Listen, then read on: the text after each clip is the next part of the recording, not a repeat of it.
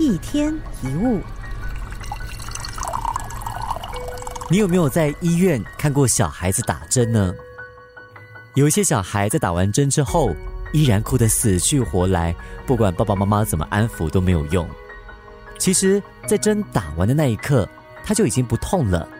但是会哭的小孩，他的记忆还停留在针扎进屁股的那个刹那，所以即使针打完了，依然没有办法停止哭泣。其实我们的人生不也是经常如此吗？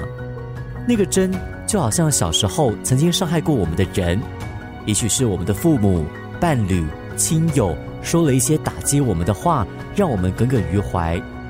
每一次提到那个人做过的事对我们的伤害，就好像一直记得针打进来的小孩一样，让我们悲愤不已。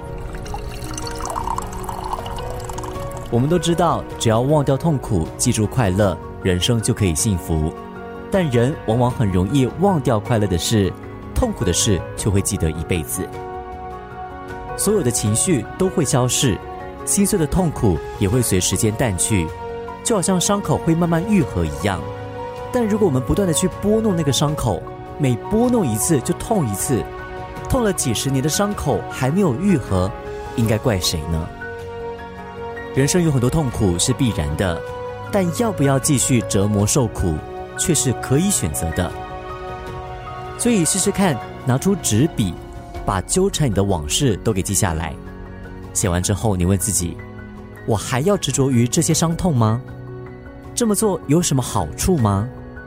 我还要浪费另一天、另一个月，甚至一辈子的时间，让自己继续留在过往的痛苦吗？